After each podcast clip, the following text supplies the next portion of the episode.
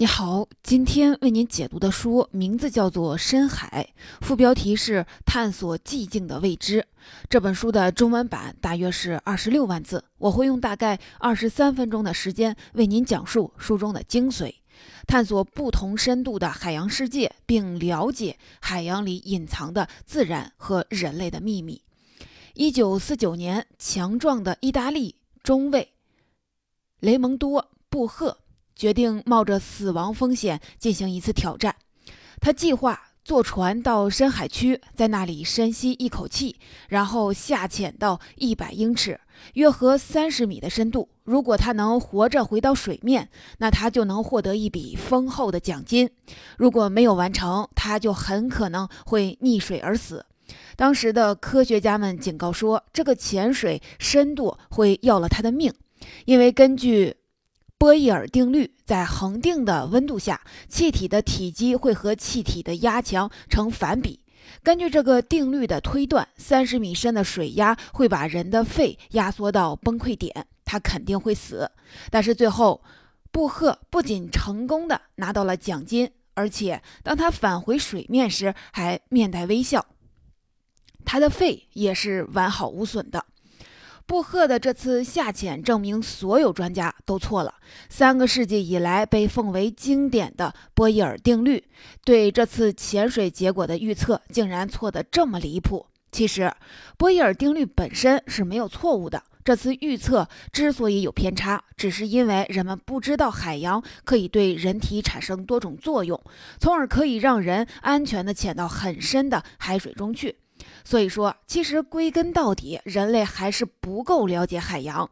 有人说，人们对海洋的了解不及对月亮了解的一半儿，这并不是在夸张。因为即使是在1977年，人们早已经把宇航员送上了月球，但是还是很天真的认为6000米以下的海洋深渊里没有活跃的生命形式。直到科学家发现海底的热液喷口。人们才意识到，原来漆黑一片的海洋最深处也可以是生命的伊甸园。我们今天努力地探索海洋，不仅是因为我们还不够了解海洋，更是因为我们从海洋身上了解到的一切，都会帮助我们更好地认识这个世界，认识自己。我们知道，海洋的深度范围很大，从最浅的水面到最深可达万米的海沟。不同深度的海洋有着完全不同的样子，所以探索这些不同深度的地带要用不同的方法。人类自由潜水只能探索浅海，借助鲨鱼和鲸鱼，我们能看到海洋更深处的样子；而在深海探测器的帮助下，我们才能看到海沟当中有什么生命存在。这本书的作者是美国作家詹姆斯·内斯特。他是《纽约时报》《户外》《男士期刊》等著名的报纸和期刊的专著作者，也是一个天生的冒险家和海洋爱好者。他的这本《深海》是美国亚马逊2014年年度最佳科学类图书，得到了科学杂志《科学美国人》的严肃推荐，并被翻译为多种语言。在这本书之前，以作者亲身经历为主要内容的海洋科普类书籍少之又少。詹姆斯·内斯特亲自探索海洋的第一手资料，让这本书显得更加珍贵。介绍完这本书的基本情况和作者的概况，那么下面我就来为您详细的讲述书中的内容。这本书主要讲述了三个重点内容，让我按照探索海洋深度的顺序，从浅海到深海，再到最深的深渊，来给你讲一讲人类是怎么在探索海洋的同时，也认识自己的。第一个重点，用自由潜水的方式探索浅海。发现人体的生命总开关，潜水是用自己的身体去接触海洋，这是探索海洋最直接的方式。自古以来就有人开始尝试，在潜水的过程中，人们不仅可以看到海水里的美景，还意外地发现了自己身体和海水的神秘联系。这就是生命总开关。第二个重点，让鲨鱼和鲸鱼帮我们探索深海，发现被我们遗忘的人体潜能。人的潜水能力是有限的，没有办法潜入更深的深海。但是我们可以通过研究这片海域的生命，比如让鲨鱼或者是鲸鱼来探索深海，在这里，海洋再一次告诉了我们，其实我们身体里还有着自己都没有意识到的神奇潜力。第三个重点，借助深海探测器探索海底深渊，发现深渊里活跃的生命世界。阳光永远也抵达不了的海洋最深处，原本被科学家们认为是生命的禁区，但是实际上这里不仅生机勃勃，而且海底热液喷口附近的丰富生物还暗示我们，这里很有可能就是地球生命诞生的地方。我们就先来看看第一个重点内容：用自由潜水的方式探索浅海，发现人体的生命总开关。可以说，人类已经很熟悉地球的陆地了，但是我们对海洋还是知之甚少。生命诞生于海洋，所以对我们来说，探索海洋可以更好地帮助我们探索自己。这本书的作者一直在说，要想认识海洋，你需要把自己的身体弄湿。所以我给您讲述的第一个重点就是潜水。有一项很小众的体育赛事，叫做世界自由潜水锦标赛。它的比赛项目就是自由潜水，其中最经典的一个分项是不借助任何潜水装备，比如说压缩气瓶、防护服，甚至脚蹼，仅凭一口吸入的空气来完成潜水运动。世界上最优秀的潜水运动员，比如新西兰人威廉·特鲁布里，可以一口气潜到水下一百米的深度。在这个深度下，压力会是水面上的十多倍。一罐可乐在这种环境里会轻易的被压扁。实际上，就算是在十米深的水里，人的肺部都会被压缩成正常体积的一半大小。而到了一百米深的水里，人的肺部就只有两个棒球那么大了。但是，像特特鲁布里这样的运动员，在一次一百米的深潜之后，不仅不会受伤，而且好像还毫不费力，好像他们本就来自于深海一样。可以想象，一开始这项运动在科学家眼里肯定是不可思议的，就像我最开始给你讲的那个故事一样。从理论上讲，人体根本承受不了三十米水深带来的压力，更别说一百米了。虽然如此，每年还是有很多潜水的爱好者不断的打破深潜记录。那么问题来了，这种违背物理学规则的现象到底是怎么解释？人类为什么能潜到那么深的地方呢？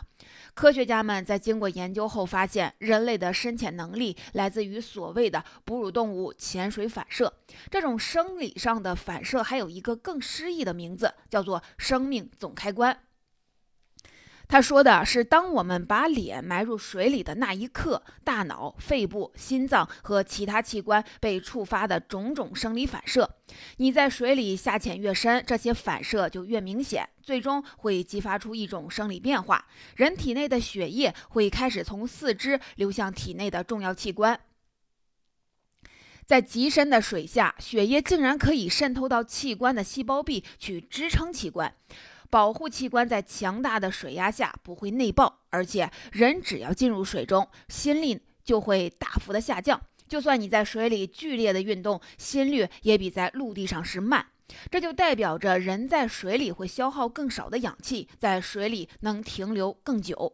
你看，生命总开关会把我们的身体变成高效的深海潜水系统。这样一来，也就不难理解为什么有的人能只凭一口气下潜到一百米深的海水里了。科学家们还惊奇地发现，生命总开关只会在人脸埋入水里时才会生效。如果没有水对脸的刺激，生命总开关包含的种种反射现象都不会出现。所以说，在一个人昏迷的时候，往他的脸上泼一盆水就能把他唤醒，看来也是有科学依据的。其实啊。最早发现生命总开关的人，并不是科学家，而是一群叫做海女的女人。海女是日本一种古老的女性潜水职业，曾经多达数千人。在过去的两千五百年里，海女一直以潜水到海里收集珊瑚和珍珠等海产品为生。她们最多可以一口气憋十五分钟，潜到几十米深的水下。可以说，他们一直都熟练地掌握着使用生命总开关的技巧。浅海让我们发现了身体里的生命总开关。不过，如果真要说到人体和海洋的联系，其实还要紧密得多。可以说，人类就是从海洋中诞生的。我们知道，胎儿在母亲肚子里的时候是泡在羊水里长大的，这就特别像运动员在海洋里潜水的样子。羊水的成分和海水很像，都含有氯。钠、钾、钙等元素，这也暗示着人最开始起源于海水之中。如果你把婴儿放到水下，他们会本能地做出蛙泳动作，而且能够轻松地憋气四十秒左右，这比很多成年人还要久。神奇的是，我们直到学会走路才会失去这种能力。即使成年，我们的身体里还会存在着很多海洋的遗迹，比如我们的血液的化学成分和海水很像。可以说，我们身体和海洋的联系存在于我们的基因里。自由潜水其实就是借助海洋的力量，帮我们更好地认识自己的一种工具。上面为您讲述的就是第一个重点内容，用自由潜水的方式探索浅海，发现人体的生命总开关，让我们更进一步去探索海洋里更深的地方。咱们接下来说第二个重点内容，让鲨鱼和鲸鱼帮我们探索深海，同时发现被遗忘的人体潜能。说完浅海，咱们往深海进发。人类潜水很少可以达到超过两百米深的地方，因为生命总开关也是有极限的。这里的巨大压力随时会要了人的命。但是其他动物，比如说鲨鱼，就可以轻松下潜到这个深度。二十世纪六十年代以来，科学家们开始用传感器给鲨鱼做标记。这种方式第一次让人们了解到鲨鱼的速度、位置等信息。让科学家们吃惊的是，在已知的鲨鱼种类中，有一半的鲨鱼大多数时都是栖息在阴冷黑暗的深海中。在这个深度，鲨鱼可以沿着一条看不见的路线。回游好几千公里，它们成群结队，几百条鲨鱼首尾相连，整齐划一。它们还会沿着同样看不见的路线，精确地按照原路返回到起点。在这个几乎没有任何光线的深度里，鲨鱼好像永远都知道它们自己的位置和前进的方向。这就好比一个人戴上眼罩和耳塞，从美国的加州出发，步行了五千公里，到达纽约的一座小岛上，然后再完全按照原路线返回原地，而且还是每年都这么做。鲨鱼的身上肯定有什么秘密。虽然直到今天还是没人能确定鲨鱼为什么能在伸手不见五指的深海判断方向，但是大多数海洋研究人员都相信，这些多多少少是因为鲨鱼的磁场第六感。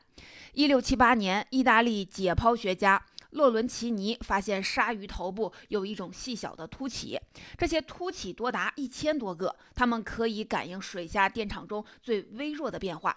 因为神经元会不断产生电信号，所以所有的动物都会产生微弱的电场。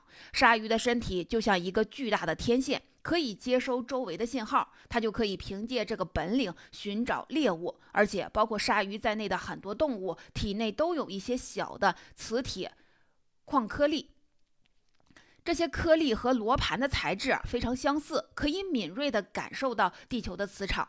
科学家们怀疑，鲨鱼就是通过这种磁铁矿颗粒和敏感的电感感受到地球的磁场的。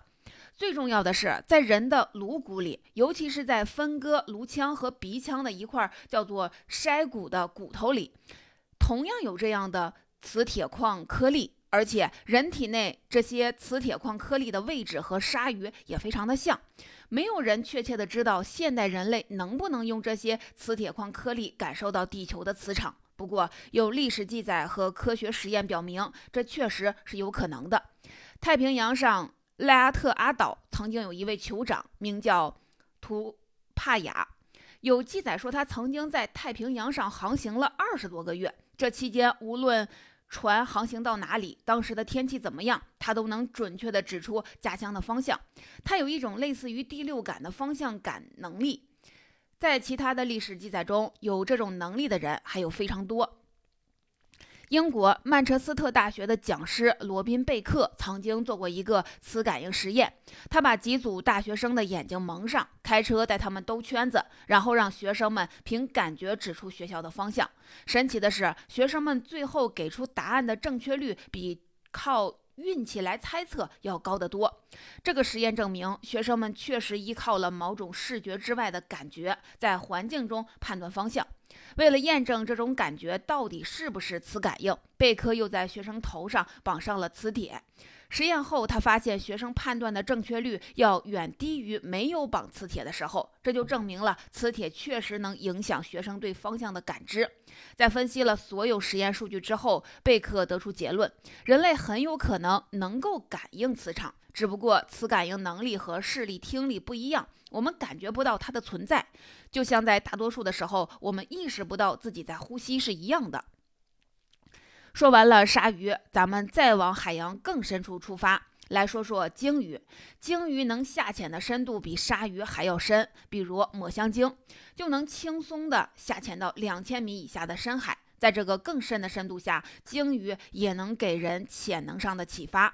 比如在更深的深海里，鲸鱼也没有办法靠视力去判断方向，所以它们进化出了另一种神奇的能力。它们首先会发出哒哒的声音，也就是它们自己的声呐脉冲。这些声音如果遇到了物体，就会反射回来。鲸鱼再用自己下颚下方的脂肪囊来接收反射的信息。这个原理就是人类发明声呐的灵感来源。人类受到鲸鱼的启发，根据回声定位的原理，用自己的身体来判断方向，也早已经被证明是可行的。比如布莱恩。布什威，他是一个盲人，也是世界上最有天赋的回声定位者。他可以用嘴发出哒哒的声音，然后根据回声来判断出自己的位置和周围的物体。比如，他可以隔着人行道告诉你对面一棵树树干的宽度，隔着一张餐桌来辨别魔方和网球。他在很小的时候就彻底的失明了，但是回声定位让他在失明之后还能滑滑板和打篮球。对于他来说，回声定位能力显然就是另一双眼睛。生命总开关和磁感应是人类的潜藏的无意识的能力，我们从来不会察觉到它们的运行，但是人类的回声定位能力是凸显出来的。作者说，通过一定的练习，任何有正常听力的人都可以掌握这种能力。但是，无论是生命总开关、磁感应，还是回声定位，由于现代生活的影响，我们绝大多数人根本就意识不到自己还有这种潜能。所以，你看，在探索海洋的过程中，我们也进一步的认识了自己，重新找回了自己被遗忘的潜能。上面为您讲述的是让鲨鱼和鲸鱼来帮助我们探索深海，同时发现被遗忘人潜能。下面来为您说一说最后一个重点。借助深海探测器探索海底深渊，发现深渊里活跃的生命世界。给你讲完了潜水可以到达的浅海，鲸鱼和鲨鱼生活的深海，我们再进一步，一起来看看海洋最深的地方到底是什么样的。大洋的深处遍布着幽深的海沟，这些海沟相互之间距离数百甚至是上千公里，它们的深度普遍可以达到六千米以上。这个深度的海洋区域被称为是超深渊带，在这里环境压力大约是海面上的六百到一千零五倍。如果把你放到一条海沟的底部，那么你感受到的压力可能就相当于把埃菲尔铁塔顶在了头上。海洋超深渊地带的温度常年维持在稍高于零摄氏度的范围里，这里永远看不到阳光，氧气也非常的有限。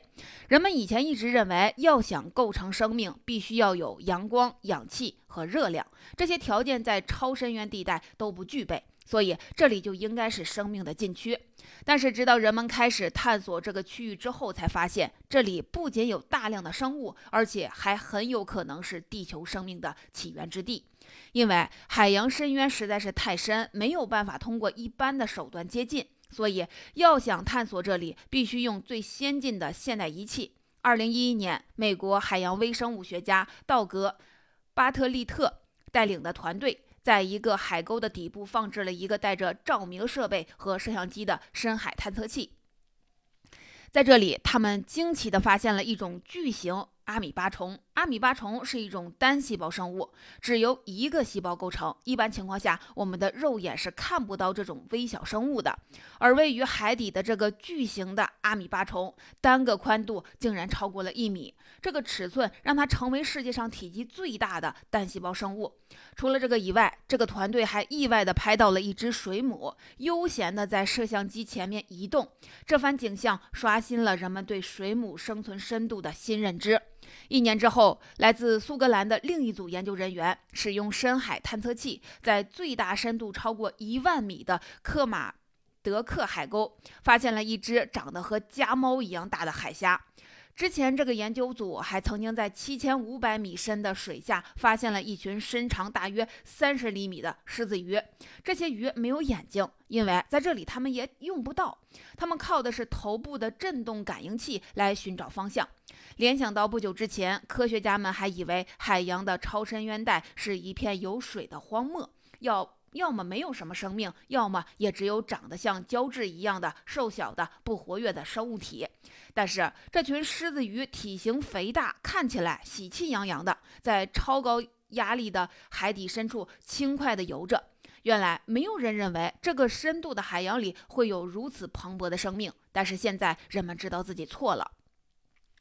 截至二零一四年，科学家们在超深渊带已经发现了至少七百种独特的动物。根据计算，这些动物里大约有百分之五十六是超晕、超深渊带水域特有的。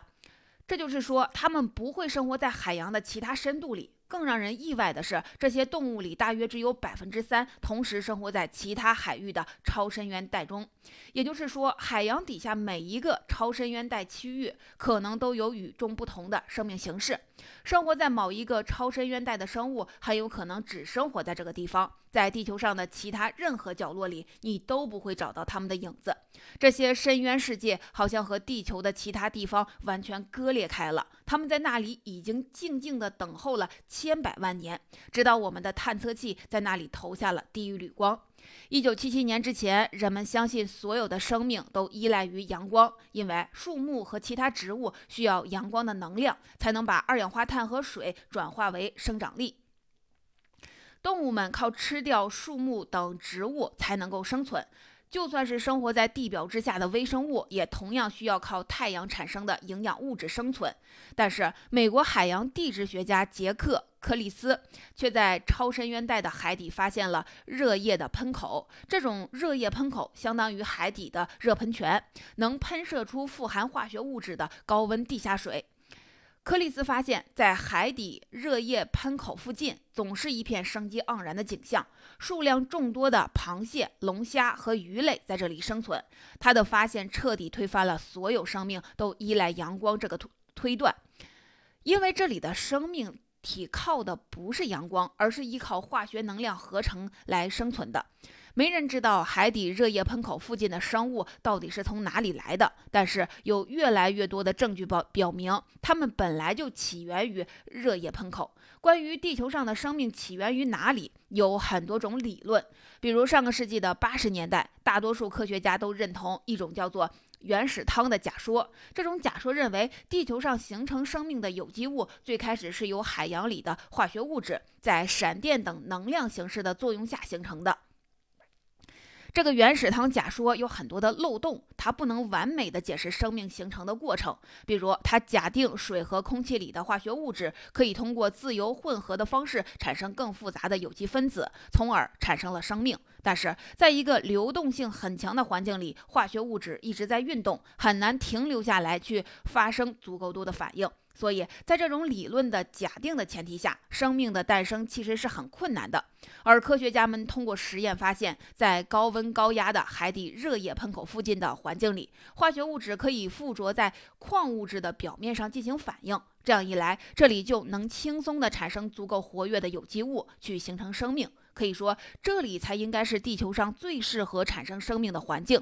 虽然到现在也没有人知道地球上的生命到底来自于哪里，但是海底热液喷口暗示着我们，生命或许并不是来自阳光充沛的表层世界，而是来自地球最深邃的海洋底部。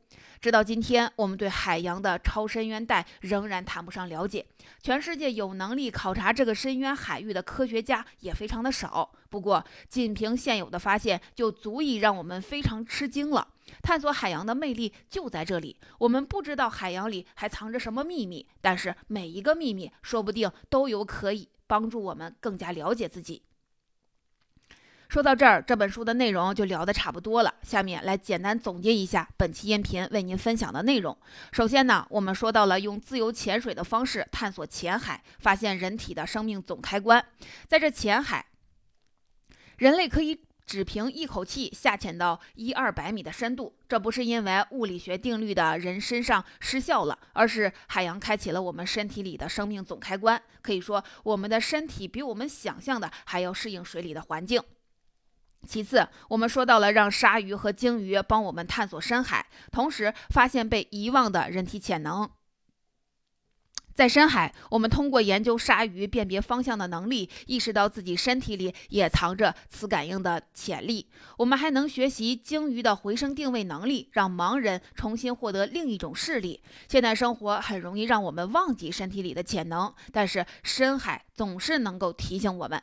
最后，我们说到了借助深海探测器来探索海底深渊，发现深渊里活跃的生命世界。直到今天，我们还是不够了解这个海洋最深处。但是，海底热液喷口造就的丰富生命，很有可能就是包括人类在内的地球上所有的生命的起点。